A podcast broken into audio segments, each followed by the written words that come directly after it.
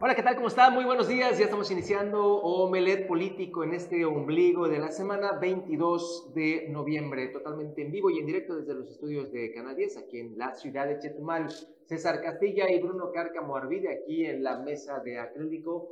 Los saludo con gusto. César, buenos días. ¿Qué tal, eh, Juan Pablo? Muy buenos días. Buenos días también a, usted y a, eh, por supuesto, también a, Bruno, que está aquí con nosotros. Estamos iniciando Omelet Político. Eh, disculpe que estoy aquí viendo el teléfono, es que nos acaba de llegar información de último momento donde la Dirección de Tránsito nos informa que en apoyo a la Comisión Federal de Electricidad se van a, va a haber un cierre parcial de las calles desde las Lázaro Cárdenas hasta con la Andrés Quintana Roo, esto en la colonia Centro eh, de 9 de la mañana, pues en estos momentos ya debe estar iniciando este cierre hasta la 1 de la tarde de este miércoles. Eh, ahí para que tome sus precauciones y, también pues se recomienda también tener precauciones con el tema de la luz. Es muy probable que no haya energía eléctrica en parte de la colonia centro de esta ciudad capital. Ahí para que tenga pues conocimiento y pues tome las precauciones necesarias. Lázaro Cárdenas hasta la Andrés Quintana Muy buenos días. Buenos días. Mi estimado Bruno Malofkin. Malofkin Lakesh, muy buenos días. Bienvenidos a una emisión más de Omelet Político.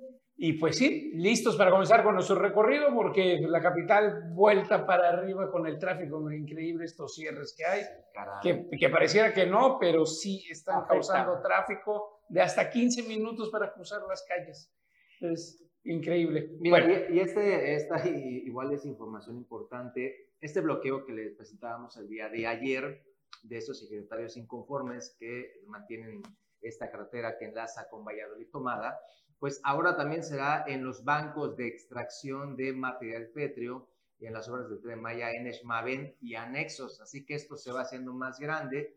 El fin es que la autoridad del Tribunal Unitario Agrario, eh, el número 44, invalide esta asamblea del 19 de marzo, mediante la cual se eligió a un comisariado ejidal, Demetrio Eck, la cual señalan que fue totalmente ilegal. Ayer, pues usted lo, sabe a través de nosotros, a las cinco y media, este bloqueo de inicio y no ha concluido y se está extendiendo, pues así como le estoy señalando. Así que tome usted sus debidas precauciones para este tema que todavía no concluye. Bueno, pues vamos a este recorrido matutino porque Carlos también ya está en la antesala de entrar aquí a escena. Miren, este aeropuerto internacional denominado Felipe Carrillo Puerto se convertirá, se convertirá en uno de los legados del presidente Andrés Manuel López Obrador, uno de los cuatro aeropuertos internacionales aquí en Quintana Roo, y esto lo asegura la gobernadora Mara Lezama. Aquí tenemos los detalles. Vamos a verlos. El nuevo aeropuerto internacional Felipe Carrillo Puerto se convertirá en parte del gran legado del presidente Andrés Manuel López Obrador, aseguró la gobernadora Mara Lezama Espinosa al recorrer las nuevas instalaciones que, anunció, serán inauguradas el primero de diciembre. La gobernadora enfatizó que este aeropuerto hará más fuerte el liderazgo turístico mundial de Quintana Roo y viene acompañado de más empleo, turismo y bienestar para la gente del centro y sur del estado, fortaleciendo el nuevo acuerdo para el bienestar y desarrollo que contempla que el éxito turístico y la prosperidad compartida sea para todos, sin que nadie se quede afuera ni nadie se quede atrás. Afirmó que Quintana Roo está a punto de convertirse en el primer estado de la República con cuatro aeropuertos internacionales, el de Cancún, Cozumel, Chetumal y ahora Tulum, con la mayor conectividad ahora para recibir a miles de turistas y que conozcan las maravillas naturales que tiene esta tierra que los recibe de manera cálida a través de su gente. La transformación avanza a pasos agigantados. En el sur sureste tenemos grandes obras y municipios conectados a través del tren Maya, el tren de la justicia Justicia Social, comentó Mara Lezama. Durante el recorrido, la primera mujer gobernadora de Quintana Roo hizo hincapié en que esta obra, que generó casi 15 mil empleos, estará lista para recibir cerca de 5.5 millones de pasajeros al año y será inaugurada por el presidente de México, Andrés Manuel López Obrador, el próximo primero de diciembre. Para Notivisión, Leonardo Hernández. Y ya estamos de regreso aquí a Monet Político con más información, pero antes de continuar, ya se integra a la mesa de acrílico nuestro comandante y jefe, Carlos Pérez Zafra. Carlos, bienvenido, buenos días. Hola, ¿qué tal? Muy buenos días. Y ayer también se manifestaron habitantes allá por la Ciudad de México y causaron una cola de 13 kilómetros durante cinco horas, bloquearon una carretera y pues tú dices, bueno, qué dolor de cabeza, qué incomodidad, qué coraje da estar ahí, te estás haciendo el baño y no puedes, ¿por qué? Porque está la cola, está toda la gente observándote, cámaras, todo, pero qué triste que no se le haga caso a la gente de otra manera. Lo mismo pasa con los ejidatarios aquí en Quintana Roo, en la zona sur, avisan, por favor, páguenos, sin 15, si no nos pagan en 15 días vamos a bloquear, no hacen caso y, viene el bloqueo, cuesta más dinero, más incomodidad, más este, asustan el turismo, etcétera. ¿Para qué llegar a eso? Uno, ¿no? Tremendo, hombre. Y no, y no nada más eh, los, los, bloqueos, Carlos, porque a eso hay que sumarle los problemas que hay con los volquetes y demás en las carreteras. Que ah, también no les pagan, bloquean ahorita Bloquean también, pero en la presencia de los volquetes, ahora que estuve en, en carretera, me tocó de noche el tramo de Carrillo a Tulum es una cosa que hay que tener muchísimo cuidado. Tres veces me tuve que hacer a, este, al acotamiento, sí, porque, al porque venía un volquete en sentido contrario. Y de regreso todavía me tocó ya de día un volquete que me empujó para rebasar. Me tuve que orillar a la derecha para dejarlo pasar en cuatro, hizo cuatro carriles en la Digo, ¿por qué con esa intensidad no componen también las calles? Porque vemos que rompen calles acá en la ciudad y las dejan abandonadas, las rompen y todo. Entonces tenemos los apagones de la comisión que están así, cambiando todas las cuchillas y todo eso por beneficio de nosotros algún día. Sin embargo, las calles cerradas y la que no está cerrada tiene baches. Entonces, ¿de qué se trata? En reparación constante. Y vemos el anuncio espectacular de primeras planas hoy, más de 40 mil millones de pesos en medicinas, 8 mil millones de pesos va a costar construir la mega farmacia del señor. ¿Y quién la va a administrar? La administra, el, ejército, la administra, ya tiene, él va a controlar las medicinas, también el ejército, que tiene tener nombres. A, a pesar que en el 2021 ya se había hecho un primer experimento. La obra que no se vea no vale para la presencia, de hacer obras que se vean. Y si están a la orilla de la avenida principal, o a la orilla de la carretera donde choques con ellas. Mira, estamos trabajando. Mejor. Ahí está. Nada más que aquí hay muchas calles que están abiertas donde no se ve que están trabajando. Adelante con la información, vamos a recorrido de municipios. Así es, y continuamos con información de aquí de Otompe Blanco, donde ya la presidenta municipal, Yasuni Martínez Hernández, ha iniciado con esta construcción, o van a iniciar más bien con esta construcción de un parque ecológico, así lo mencionan en, la, eh, en el fraccionamiento Marsella. La presidenta municipal de Otompe Blanco, Yensuni Martínez Hernández, constató en días pasados la construcción de un parque ecológico en el fraccionamiento Marsella de esta ciudad capital, con lo cual las familias de dicho lugar podrán convivir en ambiente de seguridad para menores y adultos. La edil otonense explicó que la construcción de este parque es una respuesta a una de las peticiones de los vecinos que de manera personal le hicieron llegar durante los recorridos que realiza regularmente por las colonias de Chetumal. Mencionó que dicho parque era un área olvidada por muchos años y donde el fraccionamiento no contaba con ningún parque para las actividades recreativas a las que tanto menores como adultos tienen derecho. Asimismo, reafirmó su compromiso para continuar trabajando de manera permanente por las familias del municipio de Otompe Blanco y sobre todo el impulsar la sana convivencia con trabajos que han ido realizando poco a poco para avanzar día y noche 24/7 sin pretextos ni excusas y seguir construyendo el municipio que todos y todas queremos. Para Notivisión, César Castilla.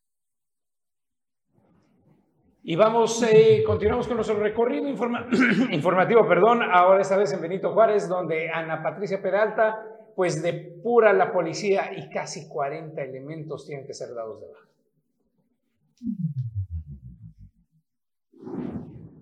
Llevamos a la fecha 37 miembros de la Secretaría de Seguridad Ciudadana y Tránsito que han sido dados de baja, ya sea por denuncias de las y los ciudadanos u otros motivos o por alguna situación de abuso de autoridad. Estamos haciendo un análisis y una revisión exhaustiva de la corporación. Tenemos policías sumamente comprometidos y muy valiosos, pero los que no tienen esa misma visión no son bienvenidos. Así lo anunció la presidenta municipal de Benito Juárez, Ana Patti Peralta de la Peña. Hizo un llamado a la población a que en caso de ser víctimas de cualquier acto de corrupción, hagan sus denuncias correspondientes tanto en asuntos internos como la Contraloría del Ayuntamiento de Benito Juárez para darle seguimiento puntual. De nueva cuenta, la presidenta municipal resaltó que en su gobierno seguirá el trabajo para mejorar la corporación, reclutar y capacitar a nuevos cadetes, dignificar a los elementos e incrementar considerablemente los sueldos de estos servidores públicos. Por ello, habrá en breve un ajuste a ese concepto para evitar cualquier posible acto de corrupción. En este sentido, durante la Junta de Trabajo, Anapati Peralta escuchó la presentación de avances del proceso de certificación de la Academia de Policía de la Secretaría de Seguridad Ciudadana y Tránsito, que está en alrededor del 70% y consiste en 17 acciones de mejoramiento en las que se han invertido más de 4 millones de pesos. Para Notivisión, César Castilla. Y hablando también de seguridad, en el municipio de Felipe Carrillo Puerto también se busca erradicar la inseguridad y para ello hay algunas estrategias que implementa la presidenta municipal, María Hernández Soles. Por instrucciones de la presidenta municipal María Hernández, la Dirección General de Seguridad Pública presentó el programa Comunidad Segura en Felipe Carrillo Puerto un plan estratégico basado en la participación comunitaria para abordar y prevenir la violencia y la inseguridad en el municipio. El director de esta dependencia, el comandante Roberto Bravo, informó que el programa se fundamenta en estrategias enfocadas en la identificación de riesgos mediante diagnósticos precisos que involucran a la comunidad en intervenciones directas y focalizadas. Se busca recuperar espacios públicos, reducir la violencia familiar y de género y enfrentar los factores de riesgo que predisponen a comportamientos antisociales. Agregó que este plan estrategia implica la colaboración entre los sectores públicos y privados, organizaciones comunitarias y sociedad civil alineados bajo un comité de seguridad ciudadana. Además, se sustentan en modelos de organismos internacionales como el PDUD y la Organización Mundial de la Salud, así como en instrumentos internacionales de derechos humanos. Para Notivisión, César Castilla. Y mientras tanto, en el municipio de Tulum, eh, a través de la Dirección del Deporte, se ha entregado eh, pues material para boxeadores, esto de manos del presidente municipal Diego Castañón Trejo. El presidente municipal de Tulum, Diego Castañón Trejo, entregó material deportivo a la Escuela de Boxeo del Centro de Formación de la Unidad Deportiva. El director de la Juventud y el Deporte de Tulum, Rodrigo López Hernández, detalló que la entrega consistió en costales de boxeo, peras fijas, tableros de boxeo, guantes de 12, 14 y 16 onzas y caretas protectoras. El funcionario destacó que el deporte de Tulum vive una transformación con inversiones y apoyos históricos en beneficio de la juventud. También el presidente municipal Diego Castañón Trejo hizo entrega de reconocimientos a medallistas y atletas que destacaron en su participación en los Juegos Nacionales de la CONADE. Para Notivisión, César Castilla. Y en, eh, en Solidaridad en Playa del Carmen, eh, se está rehabilitando un parque importantísimo, más de 2.500 personas serán beneficiadas. En beneficio de más de 2.500 habitantes, la presidenta municipal de Solidaridad, Lili Campos Miranda, constató el arranque de la rehabilitación integral del espacio público multideportivo en el fraccionamiento Palmas 1 con lo cual se atiende las necesidades de recreación y sano esparcimiento de niños, jóvenes y adultos mayores, quienes disfrutan plenamente de todas las áreas disponibles. Señaló que la rehabilitación que se realiza con recursos del Moon abarca la cancha de fútbol 7 con césped sintético, la cancha de fútbol soccer, un nuevo cercado perimetral cancha multifuncional pintada, aros para tableros de baloncesto, nuevos juegos infantiles y aparatos para ejercicios, además de darle mantenimiento a los que están instalados entre otros trabajos, atendiendo las peticiones ciudadanas y con el fin de garantizar la seguridad en los parques que sean rehabilitados en el 2024, Lili Campos Miranda dijo que constarán con cámaras de videovigilancia y botones de pánico, reforzamiento del alumbrado público para prevenir actos de violencia. Para Notivisión, César Castilla. Y nos vamos hasta Isla Mujeres, donde en tiempo y forma el gobierno municipal que encabeza Atenea Gómez Recalde entregó lo que es el paquete fiscal al Congreso de Quintana. Aquí los detalles. El gobierno de Isla Mujeres que encabeza Atenea Gómez Recalde entregó en tiempo y forma la iniciativa de ley de ingresos para el ejercicio fiscal 2024 a la decimoséptima legislatura del Congreso del Estado. Atenea Gómez explicó que luego de ser aprobada por unanimidad del Cabildo, se cumplió con la entrega de la propuesta al Congreso del Estado para su análisis y aprobación. Ledil dijo que para el ejercicio fiscal 2024 se contará con ingresos suficientes para continuar brindando a las familias isleñas servicios públicos de calidad, más programas sociales para mejorar su calidad de vida y llevar a cabo nuevas obras dignas, todo ello con la visión de bienestar y justicia social que impulsa y promueve la gobernadora de Quintana Roo, Mara Lizama Espinosa. La entrega oficial del documento fue realizada por la tesorera municipal Flor Cecilia Narváez Segovia, en compañía del síndico municipal José Manuel López García, el director de contabilidad y cuenta pública Luis Alain Matos Argüelles y el director de ingresos José Faustino Huicap Alcocer, al diputado Luis Humberto Aldana Navarro, presidente de la Junta de Gobierno y Coordinación Política Jugocopo y al diputado Renan Sánchez Tajonar, presidente de la Comisión de Hacienda, Presupuesto y Cuenta. Para Notivisión, Leonardo Hernández. Buenas información, vamos a nuestro corte promocional. Ahí vienen refuerzos. y regresamos con más aquí a Omelet Político.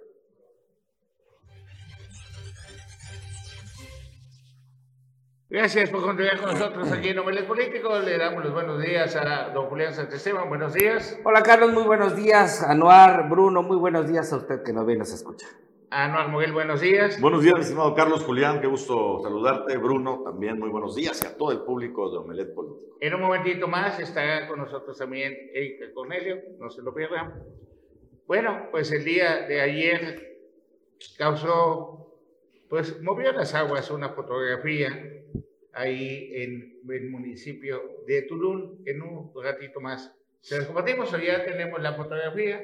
Ya la tenemos. Vamos a ver la foto de que se reunió a unos sectores políticos. Ahí que conozco a Romualda Azules, presidenta municipal de Tulum y hermana de Marciano Surcamal, sin paz descanse, don Jorge Portilla Manica, doña, doña Iliana Canul, viuda de de don Marciano, y don Víctor Masta, expresidente municipal de Tulum, y fue presidente precisamente cuando don Marciano le tocó ser regidor, cuando le apagaban el micrófono a Marciano. Solo lo que estoy platicando es parte de la historia de Tulum. Tuve oportunidad en el 2021 de entrevistar a don Marciano, cuando todavía no se sabía si iba a ser candidato, ni nada, solamente era regidor. Vamos a ver parte de lo que nos dijo don Marciano en ese entonces. ¿Hay alguna posibilidad de que Marciano Sul se una al proyecto de Víctor Mastra? Jamás, ninguno. Soy muy, muy, muy claro y enfático en eso. Jamás. Es lo único que Marciano no puede hacer. Por dos razones. Uno, no estoy de acuerdo en la forma de cómo gobierno. Dos, están persiguiendo políticamente a mi hermana con tal de perjudicar la imagen de Marciano. Esto que está viviendo mi hermana es una persecución política, no solamente por el equipo que conformamos, porque es mi hermana, sino porque ellos piensan que con eso van a volver a reelegirse. Se equivocan. La ciudadanía nos conoce. Conoce a Marciano Etzul, conoce a Romy Etzul y saben de todo el trabajo que hemos hecho toda nuestra vida política en Tulum. Y mi hermana no está sola. Voy a estar apoyándolo al mil por ciento porque esto no es justo.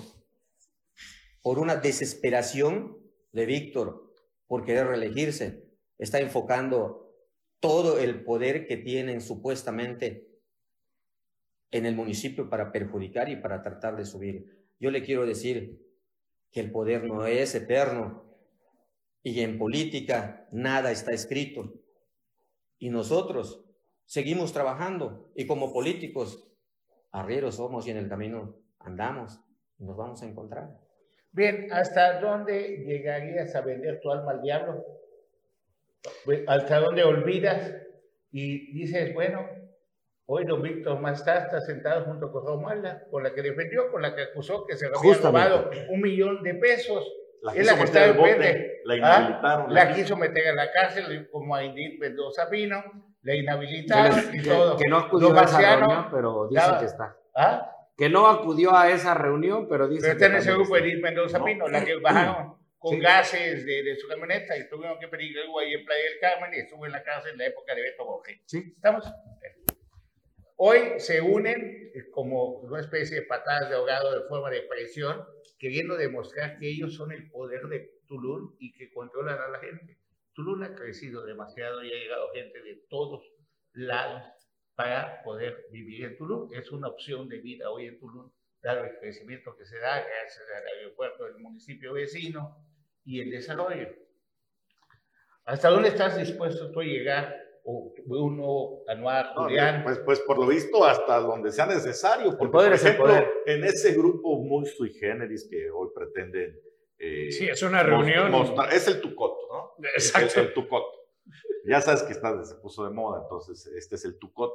Eh, decidieron decir, a ver, olvídate que Jorge Portilla traicionó a Víctor Más, olvídate que Víctor Más fue enemigo jurado de Marcelo Zúñiga, de que te quiso meter al bote. que no, Es que- no aceptó la regiduría, que fue. Sintra, eh, que- ahí se tragaron todos un bote de, de popó, de popó sin De hacer gusanos. y gestos, hicieron muecas. y, y pretenden Al contrario, dijeron, nos toman la foto. Pero, pero ¿sabes qué? Es que del, del tamaño también de la, de la desesperación es la reacción. Porque, ¿qué está pasando? ¿Por qué estamos viendo esto?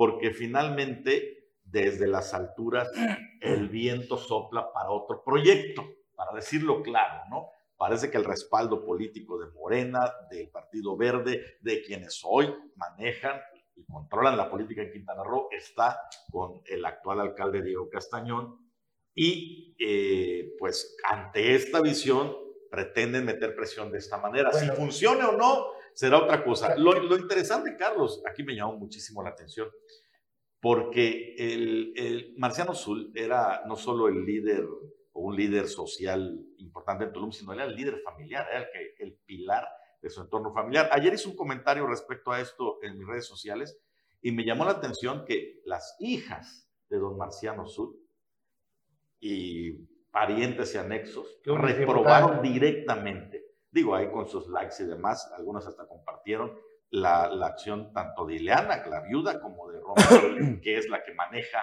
principalmente a Ileana. Yo lo que eh, partiría de una pregunta. Primero es si alguien heredó el capital político de Marciano Azul. Lo digo porque Silvia, la, Silvia Azul, la diputada, entendemos que está con el equipo político de Diego Castellón Así y de la gobernadora Mara Lezama. Romualda y la viuda de don Marciano están en este grupo que pretende pelear por la candidatura Pelear primero. por la por herencia política, se considera... por eso, pero la, la cuestión es que, a ver, es que aquí, si, si, si hemos estado, digamos, eh, cercanos ahí a- a- al mole de Tulum, habremos escuchado que ellos se dicen los herederos de quienes tienen a las redes y a la gente y, que las están manteniendo y demás. Eso estará por verse, pero el punto en concreto es, digo, ¿realmente alguien heredaría este, ese capital político? Y segundo, eh, no hay que olvidar que el poder es el poder. Es decir, yo no veo desesperación como tal en ese grupo. Yo veo una acción articulada. Traiciones, sí, probablemente, pero cuando el poder, cuando el poder ha actuado diferente. Yo no pretendo lavarle la cara a nadie. Es Sí, decir, sí, no el, pretendo el- lavarle el la cara poder es así, a pero yo sí veo desesperación, Julián. Te voy a decir por qué. Porque de- en otras circunstancias y de no ver una verdadera amenaza por sus intereses, no se unen. Esos Eso, tres clarísimo.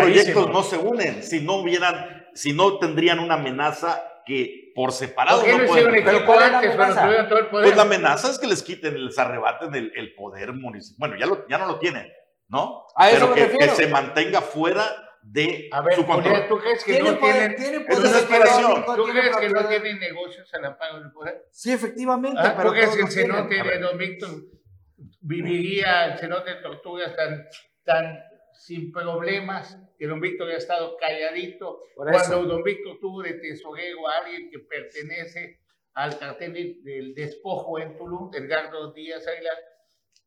Por eso, pero yo insistiría, yo no veo la desesperación, veo la, veo la ambición, sí, como veo la ambición del lado de quienes gobiernan de mantenerse en el poder, porque el poder es así, es decir, no pretendo calificar como buenos o malos. No, lo que, no, lo no que trato de decir es que son grupos capaz en de todo, sí. El poder y efectivamente, hace capaz de que, todo. que- que por el poder pues, se hace efectivamente todo.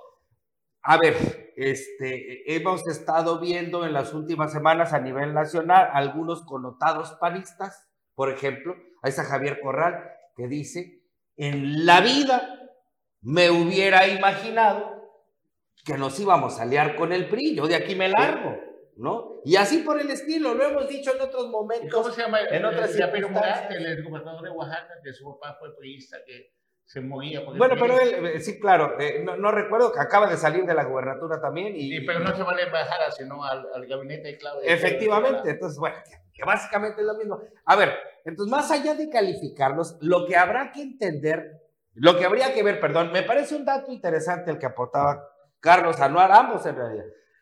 El asunto de qué tanto ha crecido Tulum como para que la contienda electoral vaya a ser diferente. En términos de números, a mí me parece que todavía no lo es tanto. El, el padrón, ¿va? El padrón. Y lo, lo comentamos justamente antes de entrar al aire. A mí me parece que por mucho le están apostando, y perdón por lo burdo de la expresión, le están apostando al poder de compra el día de la jornada. Claro. En esos municipios. No, Pero no de- quiere de- decir que no pero ocurra en de ambos, de ambos proyectos. Exacto. No quiere decir que no ocurra en los municipios grandes, pero en los municipios pequeños, pues que no recuerdan cuando ganó Alexander en la última ocasión. O sea, que todo apuntaba a que iba a llegar Morena y una noche antes se soltaron en Bacalar este, los camiones con enseres y la compra con todo. Son municipios pequeños que todavía, en los que todavía se puede hacer eso. Entonces, ojalá que algún, en algún momento este, llegue primero el desarrollo político del ciudadano y segundo que en Tulum, pues que en Tulum haya cordialidad y acuerdo, porque lo cierto es que riesgo hay. Eh, Ahí sí veo más pareja la pelea, quiero decir, aunque coincido con ustedes en que la bendición y el apoyo político lo tiene Diego Castaño para Entonces continuar. ahí ya no está pareja la pelea. No, pero y con eso ya No, no, está pero- pelea. No, sí Yo está. además te voy a decir una cosa. Sí Tuve oportunidad, y no te presumiendo, de desayunar con Rafael Maguín Molinero. Y Rafael Maguín Molinero nos dijo, yo pedí en la anterior elección, cuando compitió Marciano, que el candidato sea Jorge Portillo. Y me la negaron, me la tumbaron. le dijeron que no. Le dijeron que no, y él, pues, el hermano de Nico, es, es esposo, fue esposo de la hermana de Jorge Portillo. Es esposo todavía. Ah, bueno, pues, Su sobrino Nico, es... Moy- Nicolás. Ajá, y el sobrino es... Bueno, Ahora bien, Entonces- ¿qué tanto, qué tanto esta foto va a traer? eh, eh, o sea, a ver, estamos todos de acuerdo que por la foto no se va a quitar, no va a funcionar no, no, el tutor, claro, o sea, claro. no, va- no va a haber eso. ¿Qué, ¿Qué sí va a haber? El señalamiento, como siempre lo hemos dicho, Carlos, de antes de campaña, si tú no estabas conmigo, yo me acuerdo bien que no estabas conmigo. Bueno, aunque puede también eh, cambiar las cosas, porque finalmente el- la política es de negociaciones, ¿no? Entonces, eh, falta que lo sienten. Que era lo que yo decía al Falta- final, ojalá que haya acuerdo. Falta que lo sienten a todos en la mesa y digo, a ver, la cosa va por la acá. ¿Le entran, aceptan las reglas del juego o no las aceptan? No me Tienen parece- que conciliar con los grupos diferentes, Sí, grupos exacto. políticos, de la manera más. No me parece que sea un municipio en el que, en el que un manotazo sea suficiente para que haya una alineación. Y si, y si, y si digamos, y, y suponiendo sin conceder que exista la desesperación que señalaban, menos.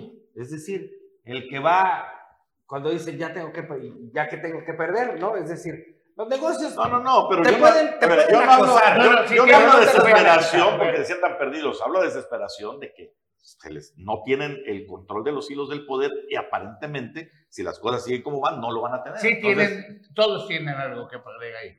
To- Bueno, i- aparte- incluido el poder, todo. incluido el poder. Bueno, ¿qué te ¿No se acuerdan la confrontación de Marciano con David Ortiz Mena, por ejemplo, el de los hoteleros? Cómo le empezó a generar muchos problemas. Hasta que Llega se quedaron. Diego, no, y, no, no, no, llegó Diego y es el que logró en realidad. eh, Diego tiene una excelente relación como empresario Bueno, que es. Sí. No tenemos que ir a un corte. Regresamos y nos pierde ahorita Erika Cornelio entra de refuerzo.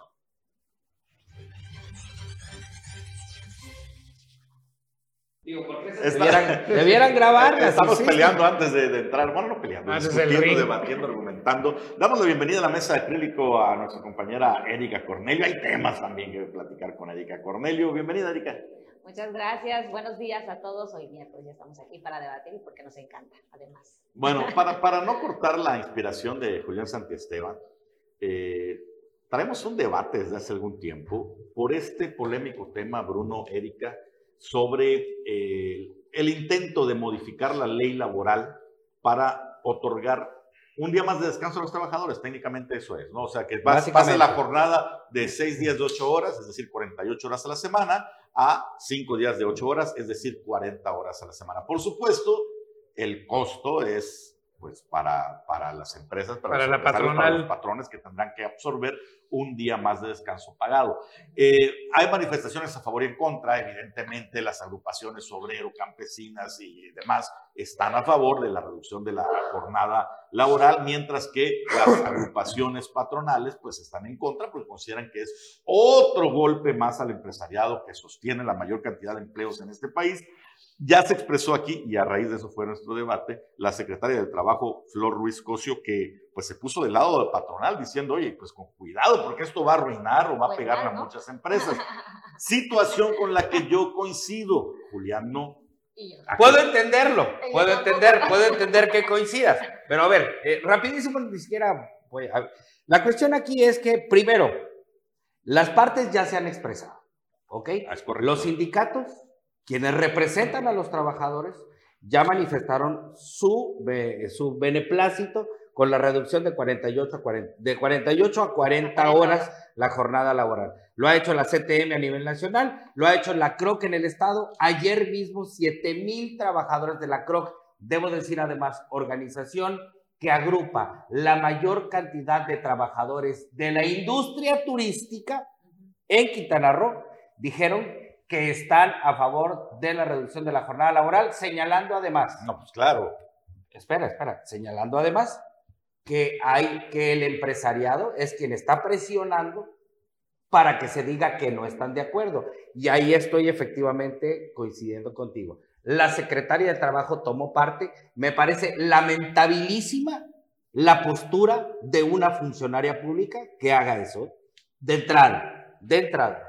Que además va en contrasentido de la, de la inspiración que llevó a la creación de la instancia que dirige. Te dije que ahora se había hecho la tarea. Me fui hasta 1918 el día de en- ayer. En, aspecto, pero bueno, sí, ahí sí coincido pero bueno, contigo. pero bueno. No debió meterse en ese tema. Menos tomar Ma- parte. Más allá de, Menos lo, que, tomar de lo parte. que ella, aunque su razonamiento es completamente lógico, y yo no lo dije, Lógico, sí. no lo dije a raíz Lógico, de, de sí. la, la declaración de Flor Ruiz, lo dije Es desde mucho lógico, tiempo antes. A es ver, lógico, a pero ver, no válido. a ver, en este país hay dos tipos de empresarios, así a grosso modo. Están los grandes empresarios, esas empresas transnacionales Sí, sí, sí, turísticas sí, que dan Sí, pero ya sabemos que el a estos 70% 7,000. del empleo lo da las MIPIMES. Exacto, ese es el punto, Julián. El coincido. 70% de los empleos de este país los dan micros, Y pequeños y medianos Sí, sí, sí, empresarios. coincido totalmente. Sobre todo para este sector de las micros y pequeñas. Un- el ajuste, primero, del salario mínimo al alza, que no es tanto por el salario, porque ya se pagaba, por lo que se tiene que pagar de impuestos, de carga fiscal. La carga fiscal eh, municipal, estatal, federal, eh, seguridad social, el aumento en las vacaciones, pagadas, por supuesto. Sí, Y ahora, a Este ese sector, a ese sector le vas a cargar aparte un día más de descanso, que significa el contratar más fuerza laboral para mantenerse Sí. operando. Para muchos de estos empresarios solo hay dos vías, ¿eh? Lo que ha sido siempre en este país, el no cumplir con la ley, porque no puedes, porque no te dan los recursos, o la quiebra. O Y prepararse eso- mejor. Y eso me parece, me parece lamentable. ¿Prepararse mejor por parte de quién? Pero Cuando, cuando, tu carga fiscal ronda alrededor de 30-40%, ¿cómo te puedes preparar ante eso? Ver, Justamente esto último, nada más, nada más rapidísimo complemento. Justamente eso último es parte de lo que de lo que podemos coincidir, pero no lo veo como justificante para no aprobar esta modificación de reducción laboral. Por cierto, Es, no es- es, es- es muy, Ahora voy- ahora voy, respeto, dije es muy fácil ponerse la capa de defensor del obrero cuando no estás en los cuando no has zapatos de- estado al frente de una no- empresa. Cuando no estás en los zapatos de quienes, quienes Bueno, manejan ok, esas yo lo he estado, por eso lo estoy diciendo, pero bueno, pero quiero terminar nada más rapidísimo la idea. Primero, la reducción de la jornada no será como contentillo para la base laboral mexicana, ¿eh? No será como contentillo, es producto de todo un análisis que tiene que ver con la mejora en la productividad, mejora en la productividad, mejora en la salud de la fuerza laboral y un mejor eh, desempeño para el desarrollo nacional. No es, es decir, no es una concesión a los sindicatos.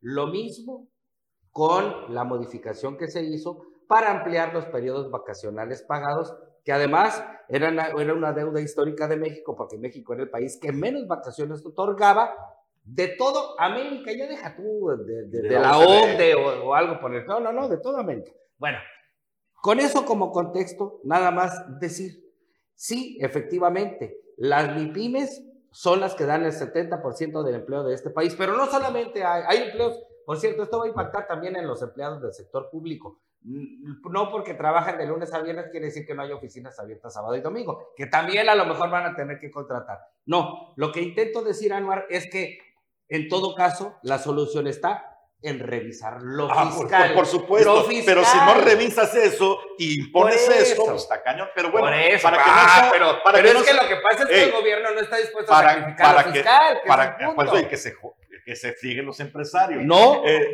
para que, no sea un el diálogo. gobierno más consciente. ¿Por qué crees que es la postura de esta funcionaria? Para que no sea un diálogo, ¿Ya? quiero meter al debate aquí. en Bueno, y ahora sí, con eso, con eso me Erika. queda. No, yo solamente aportaría esto, que, a ver, está bien, esta es una deuda histórica, incluso el tema de las 40 horas para los y las trabajadores del, del país, especialmente, pero aquí el tema es qué política pública se está incentivando desde el Estado para justamente contener lo que los patrones, en este caso las y los empresarios, están necesitando. Históricamente, en este, bueno, más bien, en este gobierno es donde más se ha afectado justamente a los empresarios, a las MIPIMES y a las pequeñas empresas, porque gran parte del presupuesto se ha destinado a los programas sociales. Entonces, si tú ahora haces una política pública con la que estoy totalmente de acuerdo de, reducir a 40 horas el tema del horario laboral, aquí el tema es por qué el gobierno federal no ha destinado presupuesto justamente para atender a este, a este, a, los, a las MIPIMES, a los pequeños empresarios. Es que sí. Ese es el reto. O sea, yo, yo estoy de acuerdo con una jornada laboral de tres días a la semana, siempre y cuando existan Ah, las ¿tú eres condi- como Eli? Eh,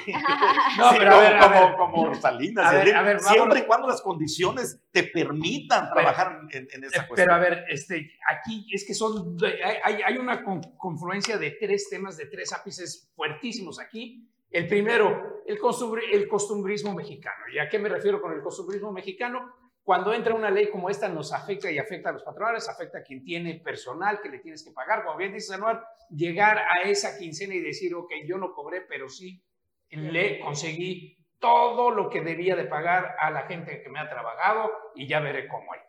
¿Qué te obliga a eso? Pues a estar viendo cómo sobrevives y empieza a haber una serie de costumbres, pues digamos, grises, pues no, así hay que decirlo, pero son las que te permiten, como eh, la subcontratación. Ese es uno de los, de los primeros temas. En lugar de o la- cargar- las, las pagadoras. las también- pagadoras, que en lugar de está la carga, ordenando para toda la prohibirlo, carga ¿no? fiscal y toda ahí. ¿Y a dónde va esto? Y ahí es donde llegamos a lo mismo, a la carga fiscal. ¿Por qué la carga fiscal? Si las micropymes son el 70% y ahí todos estamos de acuerdo, este, es, este país se maneja por changarros, por eso Fox le había pegado tan efectivamente a esa, a esa clave económica. Sin embargo, ¿quiénes son los mayores evasores de los impuestos en este país? Las grandes empresas. Sí, y ahí está el principal problema, porque entonces las micropymes tienen que cargar no nada más con el 70% de la planta laboral, con el 70-80% de la obligación fiscal. Y cuando empiezas a ver esos dos parámetros, pues no hay compatibilidad Total, con una mejora para Por- los por trabajadores. eso yo que digo- debería de haber. No, Por eso digo que debe haber una criba. que debería de haber, pero el tema es empezar a eliminar desde atrás todos los problemas y uno de ellos viene la evasión fiscal, no la carga fiscal, la evasión De los fiscal. grandes capitales. Sí, claro, a ver, eh, Salinas Pliego, a ver que en qué momento le empiezan a cobrar los millones y ya deja de tuitear que, regala, que regalan las motocicletas, porque ahí podríamos tener hasta dos días de jornada laboral para el Exacto. trabajo. O sea, es que no puedes, no puedes remunerado. meter en la misma canasta, en la misma ley, a, a unos empresarios y a otros. No, claro que sí, no puedes hacer tampoco leyes por sectores. A ver, es, es, es un, es un contrasentido jurídico. Bueno, estoy de acuerdo, Es un pero, pero contrasentido no jurídico. puedes A ver, aniquilar no, tu economía. Bueno, por eso, déjame, déjame ahora plantear. Los, la, digo, la solución, no sé si la solución, pero una posible vía, la acaban de plantear ambos y está en el tema fiscal. Y se los voy a poner bien facilito. Y, y- y ya sé que hay pieles sensibles y hay quien se enoja y hay quien, a quien no le gusta que se digan las cosas, pero perdón, se acaba de incrementar el impuesto sobre nómina. Para este año se incrementó el impuesto sobre nómina. Quieren, quieren que sean capaces los empresarios de absorber esa modificación que abona a la salud de una base laboral de este país. Mejora la productividad en términos de mejor desempeño y además permite y, e incentiva otro tipo de actividades como la turística de la que vivimos. Bueno, reduzcan la carga fiscal. No dependan tanto de eso. Y mira, y con que la reduzcan en proporción de lo que se va a incrementar. Punto 25, punto 25. Pero, Julián, ese punto 25, si subes punto 10 la recaudación y eliminas la evasión, solucionas Ah, bueno, ahí está, pero, pero lo que estoy El- diciendo, no se trata de que no se modifique la jornada laboral, se trata de verificar los otros esquemas que están dejando efectivamente Eh, eh, sobre los hombros del ahí, ahí empresariado. estoy de acuerdo en un Ahí esquema está. como tal, pero es ahora sí, ¿cuál es el una con otra, porque no puedes imponer esto eso. sin resolverlo. Pero ¿cuál es el sí problema? ¿Cuál es el problema? Que el gobierno no quiere sacrificar esa Exacto, parte. y por no querer sacrificar, entonces no es viable. Y por eso vemos. no Ah, es no, no, viable claro que es viable. no, no claro es que viable. es viable. O sea, si no Claro, se sacrifica, muchas no cosas puedes que- cargarle más la mano. ver, Pero muchas ya cosas que ha hecho el gobierno federal se veían como inviables. Ahora son viables. Regresamos, no se vaya, regresamos, no los dejamos No, es censura, pero ya nos corretea.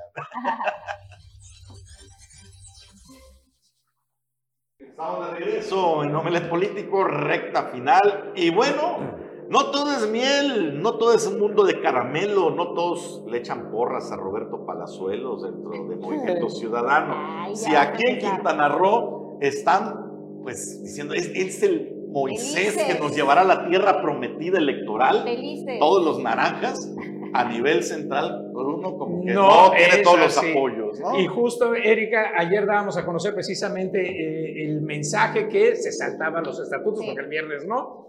Y no nada más nosotros lo señalamos, sino Patricia Mercado subió y lanzó un tuit tremendo. Vamos a ver qué dice Patricia Mercado, quien abiertamente dice, yo voy a ver cómo eh, eh, busco no darle el voto de confianza, no nada. Y aquí está. Eh, no, no acompaño la precandidatura de Roberto Palaceros al Senado por Movimiento Ciudadano MX. Una cosa es que existan diferencias e ideas profundas al interior de las fuerzas políticas y otra cosa es que se entregue un espacio a una persona que ha confesado, obviamente en televisión, que ha Crímenes, amenazado, que ha que ha confesado crímenes crímenes en en televisión. Que ha amenazado con ajuste de cuentas. que a un ex trabajador. a un trabajador eh, que por décadas se le ha dado de beneficios eh, asociados de influencias y abusos de poder. Hasta ahora, Palazuelo solo es un aspirante a esta candidatura.